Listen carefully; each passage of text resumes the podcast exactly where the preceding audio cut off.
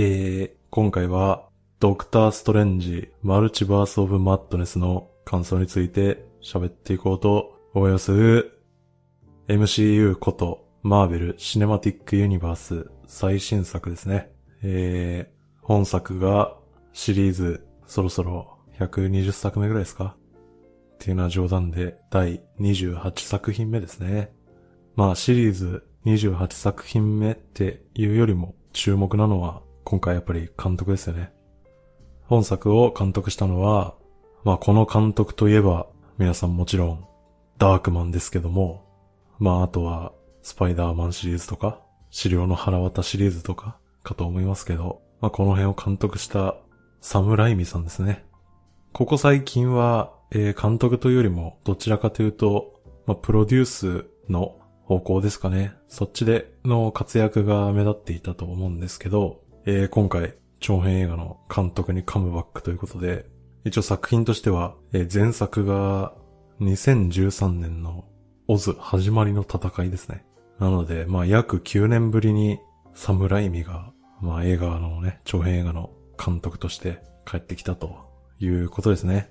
まあこのサムライミ監督といえばですね、言うまでもないんですけど、やはりスパイダーマンシリーズを成功に導いたっていうね、あの、このサムライミ監督が今までやっぱり、まあ、言うても子供が見る映画でしょみたいな、アメコミでしょみたいな、いう雰囲気だったアメコミ映画を、まあ、ゴリゴリのね、永久アクション映画として、え、スパイダーマンシリーズを、まあ、あれだけの成功に導いたということがあって、現在のこの映画業界における MCU の派遣につながったと言っても過言ではないということなのでね。そんな、その、この21世紀アメコミ映画ブームの、まあ、ある種火付け役というか、最大の功労者である、このサムライミ監督が、このアメコミ映画界に、まあ、帰ってきたということなので、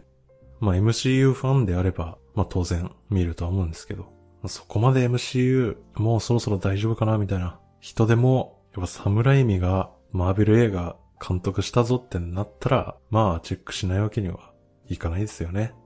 っていうことで、まああの、MCU とか、あとまあマーベルコミックの原作と比べてどうとかっていう文脈よりかはまあ、サムライミ映画だったなっていうとこをまあ中心に感想を述べていくのと、あとはどちらかというとこっちを本題に喋っていくことになると思うんですけど、やはり僕はですね、あのー、このエンドゲーム以降の MCU を見ていて、やっぱり、あの、いろいろと心配な面が、やっぱりあるなっていうか、本当にこのまま大丈夫なのかっていう気がどうしても拭えないどころか、だんだん増してきてる気が自分としてはしてるんでね。まあ、マルチバースとか、この今の MCU の方向性に対するちょっと継承をね、これは鳴らしていかなきゃいけないだろうということで、ちょっとその辺の話もしていこうと思います。じゃあまあ、まずは映画の内容のざっくりした感想をね、バーっと言っていこうと思うんですけど、まあ、ちょうど今回その話のポジションとしては、先日のスパイダーマンノーウェイホームによって、えー、まあ割と一区切りちょっとついてる感じがあっての今作ですよね。で、まあそのノーウェイホーム直後っていうことと、まああとそれもあって、このマルチバースっていうテーマがですね、もう今回使い放題だっていうことで、それをいいことにもうサムライミ結構やりたい放題でしたよね。今回のドクストはですね、あの、もう制作の発表段階から、あの、割とこれはホラーテイストになりますみたいないうアナウンスはまされていましたね。で、まあ監督がホラー出身のサムライミですということでまあいろいろ期待はしますよね。で、実際見てみると、まあそのホラー映画テイストだったのはもちろんそうなんですけど、まあ思ってた以上にあのサムライミ映画になってましたよね。で、最近で言うと、えっ、ー、とまあ去年でしたよね。あの、クロエ・ジャオ監督がね、エターナルズを撮りましたけども、そのエターナルズで、まあ特に強く感じましたけど、このエンドゲーム以降、MCU のフェーズ4ってやつですね。このフェーズ4入ってからの MCU 作品っていうのは、まあその、もう10年以上続いているシリーズの、まあ、貫禄っていうんですかね。もうその、MCU っていうシリーズものでありながら、まあ各映画を撮る、その監督のね、作家性をもう最大限発揮させるっていう、その姿勢が非常に見えますよね。で、これはまあやっぱりマーベルスタジオのすごいところだと思いますね。もうその、ケビン・ファイギとかいうね、化け物プロデューサーがいて、で、もうその監督以外の、そのマーベルスタジオ側のスタッフ陣たちでもうその MCU らしさみたいなものは多分もう担保できるんですよね。スキル的に。もうそういうノウハウがこの10年ちょいでまあ散々蓄積されているっていうことなんでしょうね。だからもうある程度監督にはもう自由にやらせられるっていう。で、まあそれがやっぱフェーズ4入ってきて、それがかなり顕著になってきてるんじゃないですかね。なので、その MCU の一作品っていう映画でありながら、ちゃんとその、その監督の映画っぽさっていうのもガンガン入ってますよね、最近のは。例えばその今挙げたエターナルズで言うと、おそらく MCU の中では初なんじゃないかっていう、あの割と具体的なラブシーンが入ってたりとかですね。で、まあそのクロエ・ジャオが監督したことによって、MCU にそういう新たな一面が加えられたみたいなことがありましたけど、本作もまあサムライミ監督が撮ったことで、これまた MCU に新たな一面がちょっと加えられましたね。それが見た方はわかる通り、MCU にしてはかなりちゃんとしたゴア表現と、あとやっぱホラー演出ですよね。特にゴア表現なんかは、これはまあ、MCU 以外で言えばね、もうデッドプールとか、スーサイドスクワットとかありますけど、MCU の中ではまあトップのゴア表現があったんじゃないですかね。もう、もうその序盤のね、あの、クトゥルー神話を彷彿とさせる、あの、目玉の化け物のね、目玉を、まあ、もろにえぐるシーンとかですね。あとは、あの、問題のね、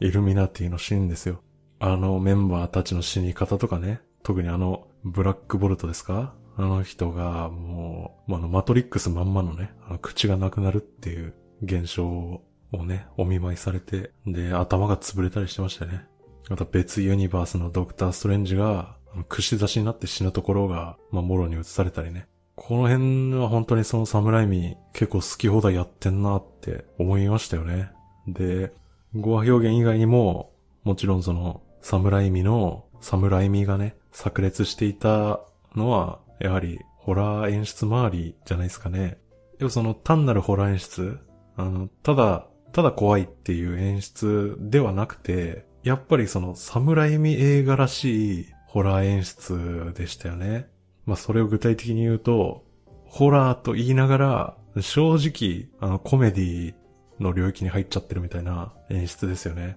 で、やっぱり怖いというよりは、その笑えてくるホラー描写としてはですね、やっぱ印象的なのは、あの、ワンダがですね、カーマタージ襲撃するシーンの後半で、貞子よろしくね。なんか関節がぐちゃぐちゃになりながら、なんか鏡から出てくるみたいな、ありましたよね。もうあれなんかね、いや、お前そんな技使えたのみたいな。そんな動きできたんお前みたいな、うん、言いそうになりますけどね。もうやってんなっていうことですよ。で、もうちょっと後半でもですね、もう、もろにキャリーをやってましたよね。ワンダが、なんか帰り地かなんかで血だらけになって、で、足を引きずりながら追いかけてくるんですよね。いや、お前飛べるだろうみたいなね。そんな足引きずって歩かんでも、お前は飛べるだろうみたいな。いう感じで、まあ、若干笑えてくるホラー描写ですよね。で、まあ、あと、BGM がね、いちいち大げさだったりしましたよね。あの、ドクターストレンジでしたかね。なんか、目見開くシーンで、なんか、エレキギターのキュイーンみたいなのが鳴ったりするっていうね。効果音使いもなかなか面白くて楽しいんですよね。で、他にまあ完全にもうギャグになってたようなシーンで言うと、これもやっぱり問題のイルミナティ周りですね。特にあの、ジョン・クラシンスキーですよ。もう、そのジョン・クラシンスキーが演じているばっかりに、めっちゃ強キャラ感があった、あのミスター・ファンタスティックですよ。ねえ。あのゴムゴムの実でおなじみ、ミスター・ファンタスティックですよ。彼がね、まあ瞬殺でしたね。あの、そのワンダと戦うときに、なんかリーダーずらして、一番先頭に立ってワンダのとこ来るじゃないですか。で、もうその時のジョン・クラシンスケの顔がね、あの、めっちゃやり手の顔してるんですよね。で、いや、お前じゃワンダにはタッチ打ちできねえだろってこっち思ってますけど、まあ、ドヤ顔で一番前に立つんですよね。ミスター・ファンタスティックが。そしたらもう、案の定、あんなドヤ顔だったのに、一瞬で、うわーとか言って、バラバラになって死んじゃいましたよね。もうあの辺は、ちょっと笑っちゃいましたよね。正直。で、まあ、ミスター・ファンタスティックに限らずですね、あのドクター・ストレンジを吊るし上げるところですよ。あそこでもう、なんかみんな余裕ぶっこいて、そんな魔女一人のドリームウォーキングなんか気にしねえからみたいな。なんかメンバーみんなで生きってたら、もうその数分後には全滅じゃないですか。これどういうことだっていうね。このシーンは本当に面白かったですね。で、イルミナティ以外で言うと、あと印象的だったのは、ドクターストレンジ同士が繰り広げる謎の音楽魔法バトルですよね。あれも意味わからんくて最高でしたよね。やっぱね、ファンタスビもちょっと、ああいうバトルたまにはやってほしいですけどね。あっちの魔法バトルは本当に杖持って、なんか手振り回して、あとはビーム出して力んでるだけですからね。やっぱこういう遊び心欲しいですよね。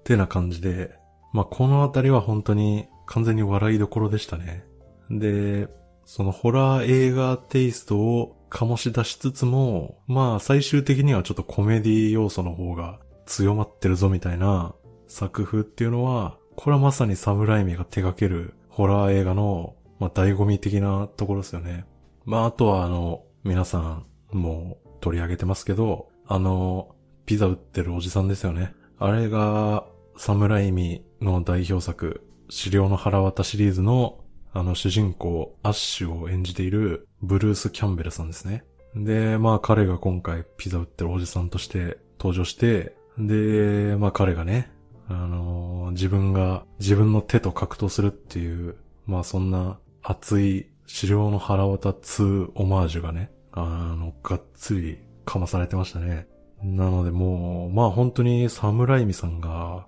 完全にやりたい放題なんですよね。で、まあこの光景を見るとですね、あの、かつてのスパイダーマンシリーズでは、まあそこまで自分の好き放題はできなかったわけですよね。って言ってもあの、あのスパイダーマントリロジーでも、ブルース・キャンベルがあの全部に登場してたりするんですけど、まあまあ、あの、ここまでのやりたい放題はできてなかったわけですよね。で、もうその、スパイダーマンっていう映画を大ヒットさせるっていう仕事に徹していたっていうのを思い返すとですね、そんなサムライミが、まあ、今回同じマーベルコミック原作の映画を監督して、今回はもう好き放題やってるっていう、これを見るとやっぱりなかなか感慨深いものがありますよね。その辺はまあ非常に良かったですね、見てて。で、まああとはですね、あの、テンポが良かったんじゃないですかね。ここも若干、ちょっと笑いどころとして見ちゃいましたけど、スピード感が良かったですね。今回の映画は、まあ、マルチバースが舞台っていうこととか、まあ、あとは関連してる作品が、まあ、今回めちゃめちゃ多いってこともあって、結構その、専門用語が多かったり、あとはまあ、マルチバースなんで、話も複雑になりがちですよね。で、それでも本作は、まあ、テンポが速いんで、多少ちょっと無理のある展開とか、話し運びがあっても、もうそれをテンポの良さでねじ伏せてますよね。今回のそのお話的には、今時の流れで言えば、もう上映時間150分コースになっても良さそうなところを、今回126分でまとめてるんですよね。で、まあ、ここも非常に好感が持てますよね、やっぱり。どんどん長くなってますからね。超大作が。それをまあ、これだけのストーリーでも2時間ちょいでね、もうまとめてしまうっていうのは、やはり、これはもういいところじゃないですか。で、特にいいスピード感だなって思ったのは、あのー、カーマタージ襲撃シーンですね。あのシーンの前では、ストレンジがワンダの元を訪れて、で、二人が敵対関係になりますよね。ね。あの、アメリカ・チャベスを引き渡さないと、ちょっとやっちまうぞみたいな、あの、ことを言われて、ストレンジが、どうしようっつって、カーマタージ行きますよね。で、もうカーマタージ行ったら、もうすぐ戦闘準備始めて、戦闘準備始めたと思ったら、もうワンダ来てるんですよね。このスピード感良かったっすね。あとは、その、今言った、ソーチ・ゴメス演じる、まあ、今回初登場の新キャラ、アメリカ・チャベス周りに関しても、もうとりあえず冒頭でいきなり登場させたりですね。あとはその、このアメリカ・チャベスというキャラクターの背景の説明っていうのも、もうその、長々とその回想シーンみたいなのを挟むのではなく、あの謎の記憶再生装置みたいな、あの謎システムを使って、彼女の過去の大事なとこだけ切り抜いてね、そこだけ再生して、もう終わりっていうね。このスピード感ですよね。あとはやっぱり問題のイルミナティですね。もう彼らが登場して数分後には即全滅というね。このスピード感はやっぱり気持ちのいいものがありますよね。で、やっぱりこのスピード感で話が運ばれていけば、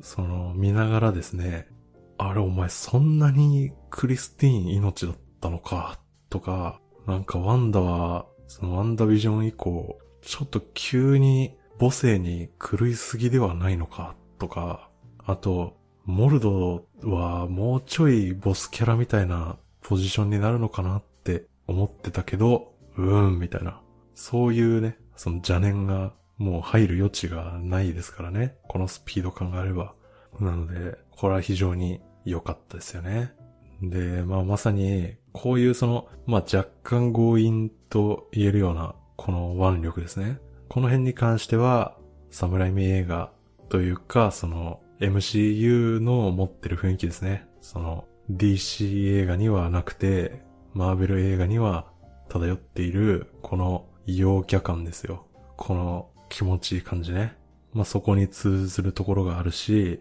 で、まあ、その陽キャ感が、やはり MCU の人気につながった要因の一つですよね。もうそのこのスピード感でね、このテンポでねじ伏せることで、まあ逆に気軽に見られる映画シリーズみたいな感じだったんで、今回のドクターストレンジもその辺の雰囲気はちゃんとあって非常に良かったですね。っていう感じですかね。っていうまあ感想が、あのー、前置きですね。で、僕がこの映画を見て、やはり思ってしまったのは、あの、こっからっすね。まあ、二つかなと思うんですけど、一つが、やっぱり、ディズニープラス加入教養問題ですよね。で、今回のこの、ドクターストレンジマルチバースオブマットネスの位置づけとしては、まあ最初に MCU シリーズ28作目って言いましたけど、あのー、まあ細かく言うと、MCU の、まあ、フェーズ4の5作目ですね。あとは、ドクターストレンジシリーズの2作目ですね。あとは、スパイダーマンノーウェイホームの続きですね。かつ、えドラマシリーズのワンダビジョンの続きですね。で、ストーリー的な連続性はないですけど、関連してる作品として、アニメシリーズの What If とのつながりがありますよね。で、まあ、これだけの関連作品があるわけですよ。これだけの関連作品が存在している中で、まあ本作はこれ以上ないほど、まあ今挙げた作品たちをね、上手にさばいていたと思いますよ。なんですけど、まあ一方でですね、その MCU にちょっと潜んでいる懸念みたいなものが、やはり拭い去るどころか、ちょっと徐々に表面化してきてるんじゃないかなと思いますね。まあ、これに関してはすでにもう何年も前から明言されていたことではあるんですけど、その今ワンダビジョンとワットイフを挙げたように、いよいよですね、MCU のメインストーリーを追いかけたいのであれば、定額制ビデオオンデマンドサービスであるディズニープラスがですね、制作するオリジナルドラマシリーズとかアニメシリーズを視聴していないと、これからの映画が100%の理解はできなくなるっていう領域についに入っちゃったんですよね。実際まあ本作で言うと、What If の方は、まあ見ていなくても、なんとかなる範囲だったとは思いますね。What If を見てれば、まああの、キャプテン・カーター、キャプテン・ブリテンか忘れましたけど、まああの人の存在とか、あとその、別ユニバースのドクター・ストレンジの存在とかね。あとは、あの、ドクター・ストレンジが、あの、当たり前のように、なんかあの魔物の触手みたいなものを使って戦ってましたけど、その辺はまあ、ワットイフ見てれば、あの、すんなり飲み込める要素になってましたね。ただこの辺はまあ、ワットイフ見てなくても、そんなに置いてかれることはない部分だったですけど、ワンダビジョンの方は、これはちょっと見てないと結構厳しかったんじゃないですかね。ワンダビジョンのあのドラマの顛末を知ってないと、ね、今回の映画の中でのワンダの行動とか、あとあの、外見の変化とか、あとは、ダークホールドですか？あれも、まあ、ワンダビジョン見てれば、出所がわかるわけですけど、ワンダビジョン全く知らないと、まあ本当に突然出てくるものなんで、結構置いてかれる可能性は高いですよね。まあこのドラマシリーズ見てないとついていけなくなるよの一作目なんですけど、まあ一作目の時点で結構がっつりドラマの視聴が必須要素になってしまってますよね。で、この傾向っていうのは、もうこれから増す一方であることがもう確定してるわけですよ。現に、あの、他のドラマシリーズですね。ファルコンウィンターソルジャーでは、まあ、二代目キャプテンアメリカがね、誕生したし、あとは、ラ・コンテッサ・バレンティーナ・アレグラ・デ・ラ・フォンテーヌですよ。あの人がね、映画ブラック・ウィドウのラストで、エレーナにホークアイの写真を見せた人ですね。あの人が登場していたし、あとは、まあ、ロキなんかでは、今後の重要キャラになるであろう、征服者カーンとかですね。まあ、あと、ドラマ、ホークアイで言えば、ケイト・ビショップとか、エコーとか、あの辺が登場したし、ドクター・ストレンジの公開と同時に完結したムーンナイトですね。あれも、ドラマを見てないと、あのキャラクターのことは何もわからないですよね、多分ね。今後出てきても。で、まああと、これからドラマ始まるやつですけど、ミズ・マーベルとかね。まああとシー・ハルクとかね。まあなどなど、他にも色々ありますけど、この辺のそのオリジナルドラマの中で誕生が描かれたキャラ、あとまあ描かれるキャラっていうのが、まあ続々と登場していて、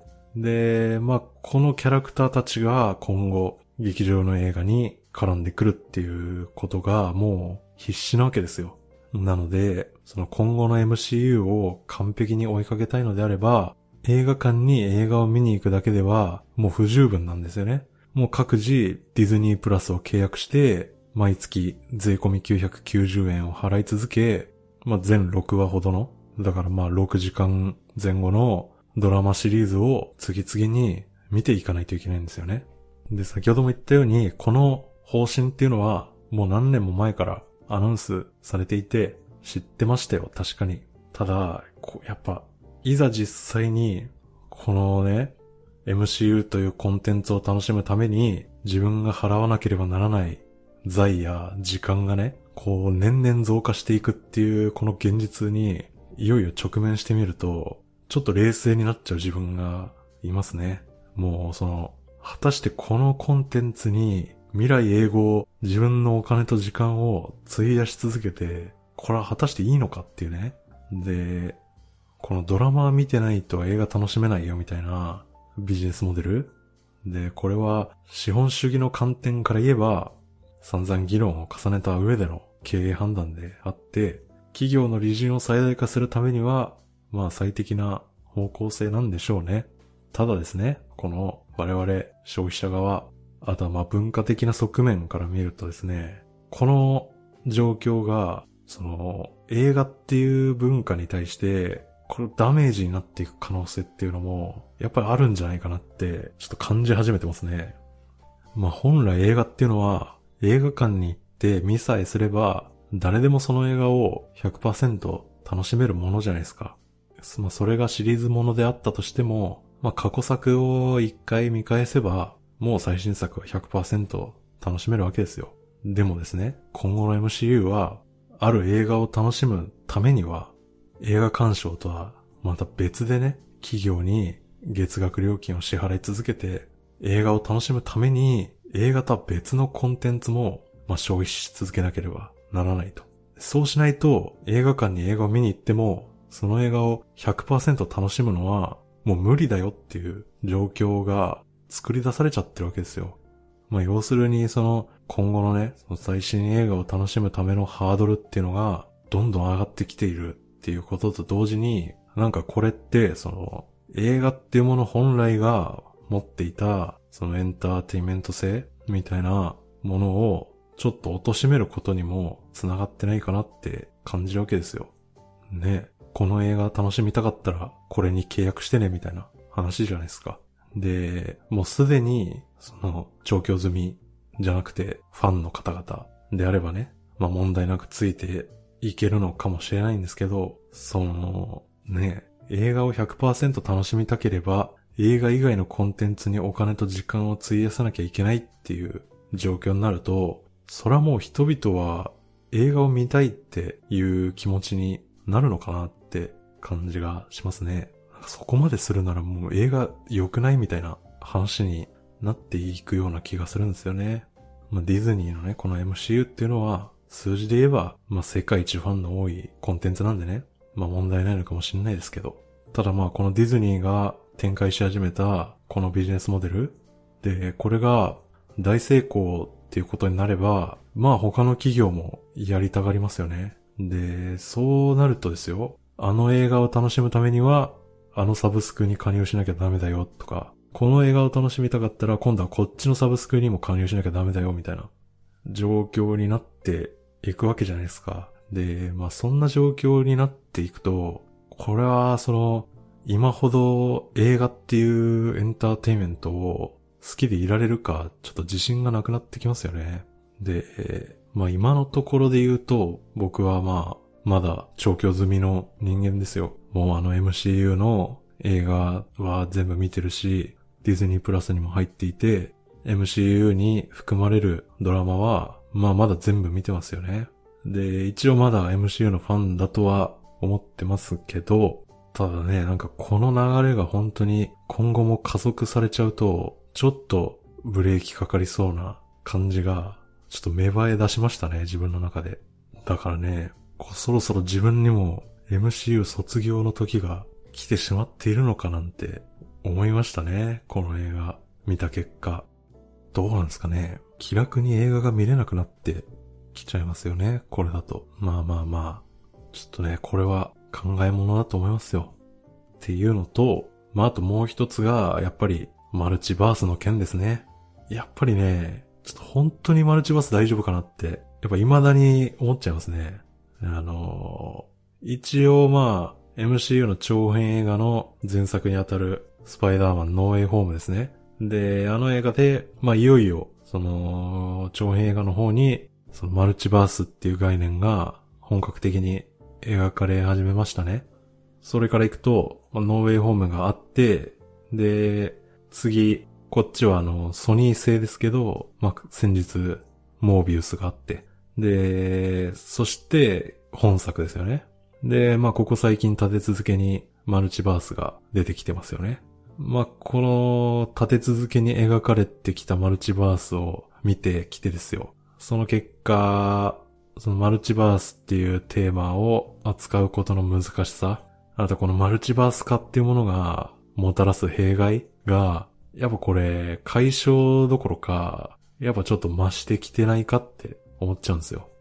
まあ、ちょっと、ノーウェイホームとモービウスの話をちょっとしますね。まず、ノーウェイホームから言うと、あのー、僕もその鑑賞後に、ポッドキャストで取り上げましたけども、あのー、この映画鑑賞直後は、やっぱり往年のね、スパイダーマン映画パワーもあって、まあ、非常に大きな感動を受けていてですね、あの、ポッドキャストの中でも結構、あの、いい感じのテンションで喋ってました。で、ただ、後々こう冷静になって考えてみると、やっぱこの時点ですでに、そのマルチバース化が抱えてるちょっと危険性がもうあったと思うんですよね。その危険性っていうのが、その、マルチバース化によってですね、新作映画のために過去の作品を次々と消費してしまうっていうことが果たしていいのかっていう問題ですね。このスパイダーマンノーウェイホームでは、まあ、サムライミ監督版のスパイダーマンシリーズですね。あれのトビ・マグワイア演じるピーター。で、あとは、アメイジング・スパイダーマンシリーズのアンドリュー・ガーフィールド演じるピーターっていうのが登場しますよね。彼らの登場が、まあ、まあ正直初見ではやっぱり、まあめちゃめちゃ感動しましたよね、それは。なんですけど、これをですね、ちょっと厳しい言い方すると、この二人のピーターはですね、まあそれぞれのシリーズで、歴とした主人公なわけですよね。主人公で、やはり彼らの物語っていうのが、やっぱちゃんとあったんですよね。で、あったにもかかわらず、MCU 版、その、ホームシリーズのピーターのために、それも後からですね、その、元々のシリーズがそういう展開を想定していなかったのに、後からそういう形で脇役として登場させられて、ホームシリーズのお話のために彼らが消費されてしまうっていうことになってるんですよね。で、具体的なシーンで言うと、例えば、そのアンドリュー・ガーフィールド演じるピーターの件ですね。そのアメイジング・スパイダーマン・ユニバースの中では、このピーターっていうのは、そのグウェン・ステイシーの死っていうものに対して、自分が彼女を救えなかったことに責任を感じていましたね。この件に対して、ノーウェイホームの本編の中で、その MCU の MJ を助けることで、アメイジングユニバースのピーターに救いを与えたんですよね。僕もまあ当時の感想の中で、これをピーターに対する救いとして受け取っていたんですけど、でもやっぱりこれって MCU のピーターっていうかその MCU の側に立った見方ですよね。その、アメイジングユニバースから言えばですよ。別ユニバースのグエンと全く別の MJ っていうね、女性を助けたからグエンの件は乗り越えられましたっていうのは、ちょっとそれは MCU にとって都合のいい展開でしかないんじゃないかって言えると思うんですよね。まあだからその、そのアメイジングスパイダーマンシリーズっていうのは、グエンを助けられなかったっていう、その経験も込みで、アメイジングスパイダーマン2なわけですよ。だったし、その経験込みで、アンドリュー・ガーフィールド版ピーターだったはずなのに、マルチバース化によって、後からその別ユニバースである MCU が思うアメイジングユニバース版ピーター像みたいなものに、その後から書き換えられてるっていうことなんですよ。だから、その、要するに、スパイダーマンノーウェイホームは、そのマルチバース化っていうものによって、過去の作品を、まあ、後から、その、いくらでも改変、修正できてしまうっていうこと。で、逆に言えば、どんな作品も、マルチバース化っていうものによって、今後どうとでも改変、修正されうるっていうことを示しちゃってる作品なんですよね。それってどうなんですかね？どう思いますか？何も問題ないって言い切れますかね？なんか微妙な気がするんですよね、これ。っていうのが、ノーウェイホームで、で、その後のモービウスですよね。で、これも、ポッドキャストで取り上げて、この話は結構したので、詳しくはそのポッドキャストの方を聞いていただきたいんですけど、なのでまあ、こっちでは簡単に言っておくと、その、ここのモービウスが露呈させたマルチバース化による弊害っていうのは、映画制作側に関する問題でしたね。で、結論だけ言うと、その、クロスオーバーする先の作品の都合にこっちが振り回されて、で、そこにその辻褄合わせを優先せざるを得なくなった結果、あの作品自体のクオリティが下がっちゃうっていうね。そういう問題が露呈しましたね。今後マルチバース化によって相互に関連し合う作品っていうのがどんどん増えていっちゃうと、この辻褄合わせ問題っていうのが増えてくると思うんですよね。まあこのモービウスに関して言えば、スパイダーマンノーウェイホームを作ってるのがディズニーで、モービウス作ってるのがソニーっていう、まあこの作ってる会社が別々だったから、まああれだけ問題が大変なことになってたっていう面はあると思うんですけど、ただまあこれだけ風呂敷広がった状態でディズニーが今後一切ボロを出さないかっていうと、まあそれはそう言い切れないんじゃないかって思いますね。実際まあ、このドクターストレンジ2で、ちょっと若干ありますよね。まあボロとまでは言わないんですけど、若干その、これは矛盾なのか、伏線なのかみたいなのがちょっと出始めてますよね。で、それ具体的に言うと、あの、ユニバースの名前の件ですね。もう皆さんご存知の通り、その、マーベルの世界においては、各ユニバースに名前がついてるんですよね。アース、なんとかっていう。今回、その、ドクターストレンジ2で、MCU の舞台になっているユニバースっていうのが、アース616だっていうことが明言されましたよね。で、これまでその MCU の展開されてるユニバースっていうのは、アース199999、9が5個ですね。なんか、そんな名前だったはずなんですよ。で、なんかアイアンマン公開後の2008年かなんかに、そのマーベルが公式で出したなんか本の中で、MCU のユニバースはアース199999ですよみたいな記載があって、で、それを根拠にまあ、それが MCU のユニバースの名前なんだっていう風に信じられていたんですけど、それが今回そのアース616だって、まあ変更になったんですよね。アース616っていうのは、原作のコミックシリーズのメインのユニバースの名前と同じなんですよね。今回そのアース616に変更になった理由っていうのは、まあ現時点では多分まだ説明はされてないですね。まあこの突然の変更はまあちょっと気になりますよね。で、あとこれに関連した話で言うと、スパイダーマンファーフロムホームで、ジェイク・ギレンホール演じるミステリオがですね、あの映画の中で、ここはアース616だっていう発言があるんですよね。で、この映画公開当時は、まだその MCU のユニバースはアース199999だと認識されていたんで、この発言はまあ原作コミックファンへの目配せ？だったと考えられていたんですけど、その今回正式に MCU のユニバースがアース616だっていうことになったんで、このミステリアの発言が本当のことになっちゃったんですよね。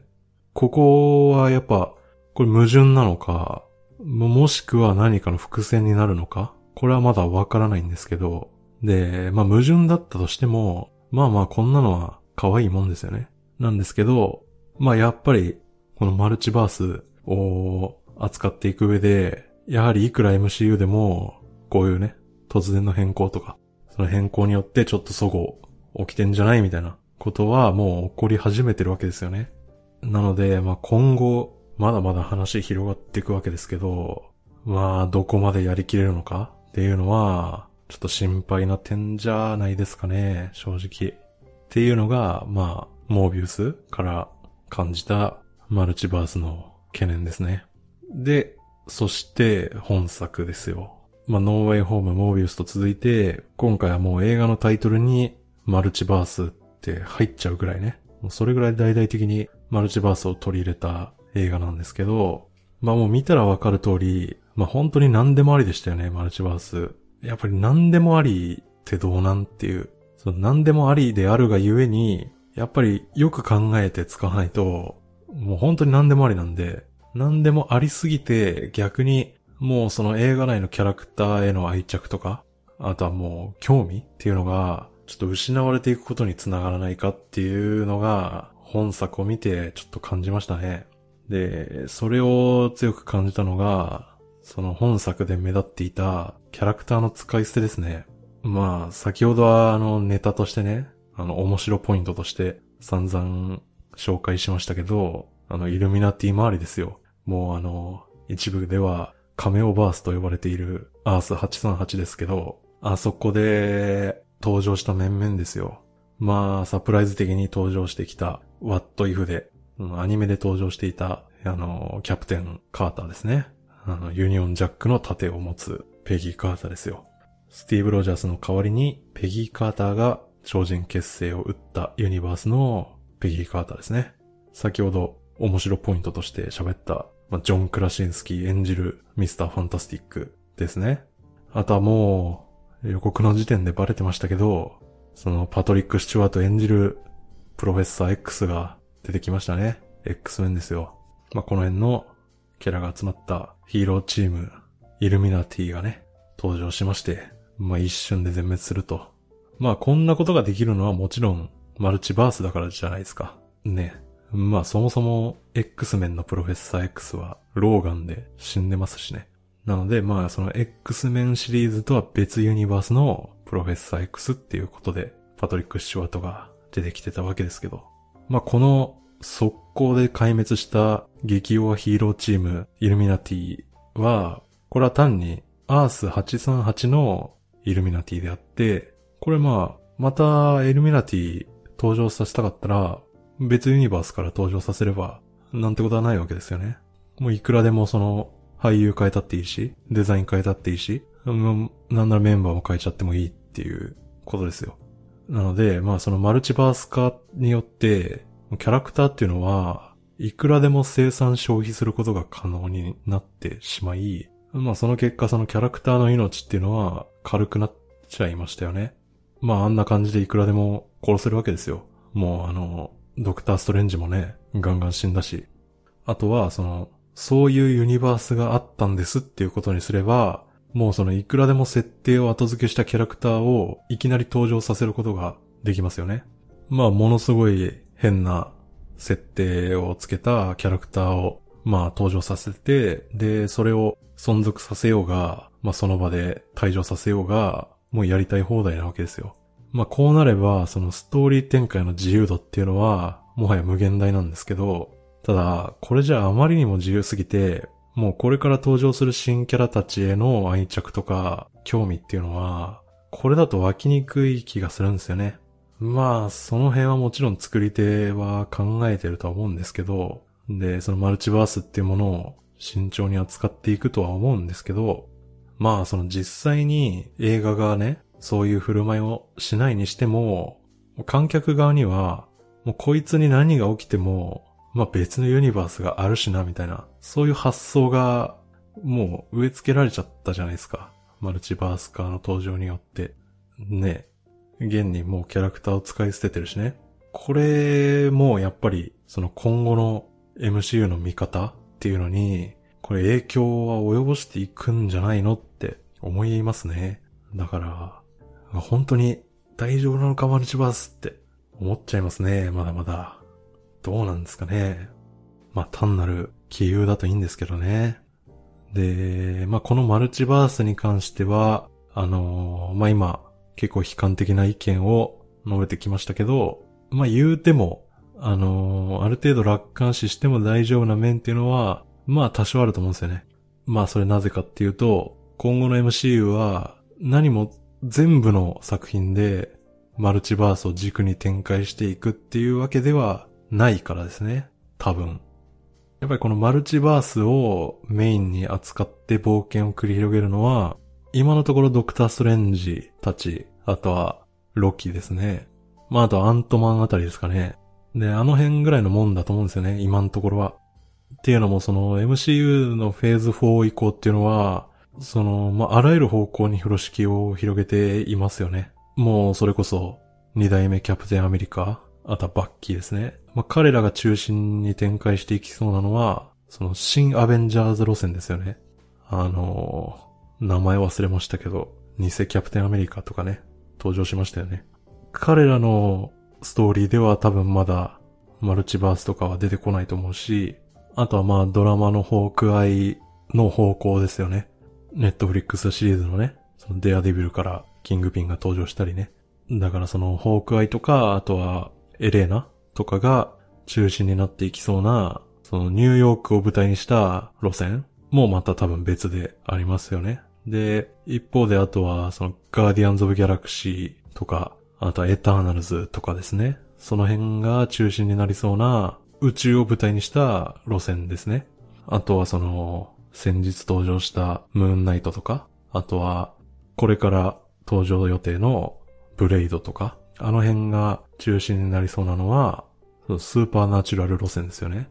神とか、吸血鬼とか、そういう世界観ですよね。まあそんな感じでいろいろ今んとこ方向性があるんですよね。まあそれが最終的には結局宇宙とかマルチバースの路線に収束していきそうな面はありますけど、まあまあしばらくはいろんな方向性の作品が作られるっぽいので、だから、まあ、今後の MCU 作品全部でもうマルチバースを冒険して、あのー、もう一人の自分と対峙してなんか反省するみたいな、全部がそういう展開になるわけではなさそうなんで、まあだからね、マルチバースがおやおやとなっても、まあ他の路線がきっとね、面白いでしょうと。特にまあ僕は早く新キャプテンアメリカの活躍が見たいですね。ファルコンウィンターソルジャーの続きが見たいですね。っていう感じで、そのね、マルチバース以外もたくさんあるんで、そっちを楽しみにするといいかなっていう感じはあります。なんですけどね。ただこのマルチバース化で、しかもその、昔の作品を引っ張ってきてね、クロスオーバーしちゃうっていうのが、これがね、その今後のその映画文化にどんな影響を与えるのかっていうのは、ちょっとまだ未知数ですよね。だから、まあ MCU も心配なんですけど、もうなんならその映画を見るっていう文化自体、ちょっと若干心配になってきてる面はありますよね。っていう感じですかね。で、まあ、ただこのドクターストレンジ2単体で言えば、まあ、サムライミ映画として、あとはやっぱ IMAX3D で見たんですけど、IMAX3D で上映する映画っていうのがすごい久々でしたよね。なので、その IMAX3D 鑑賞を久々にしたっていう面で、あの、十分楽しんだんですけど、ただやっぱ今後への不安っていうのは、もうその、インフィニティサーガを見ている時以上に、あの、どんどん増していきますね、心配が。で、今言ったように、MCU どころか映画鑑賞という文化自体に、ちょっと心配な面が生じているし。なので、まあまだ MCU 卒業には至ってないんで、一応まだ追いかけつつ、やはりこのマルチバースっていうクロスオーバー方法と、あとやはりディズニープラス加入教養問題。この辺は、やはり警鐘を鳴らし続けないといけないなと思いますね。まあまあ、まあなんかやばそうになったら、ダークユニバースが世界一人気になっている、あの別のユニバースにね、あのドリームウォーキングでもして、あの、ことなきを得ますかね。それで万事解決ですね。そんなとこっすね。っていうことで、じゃあまた次回。さよなら。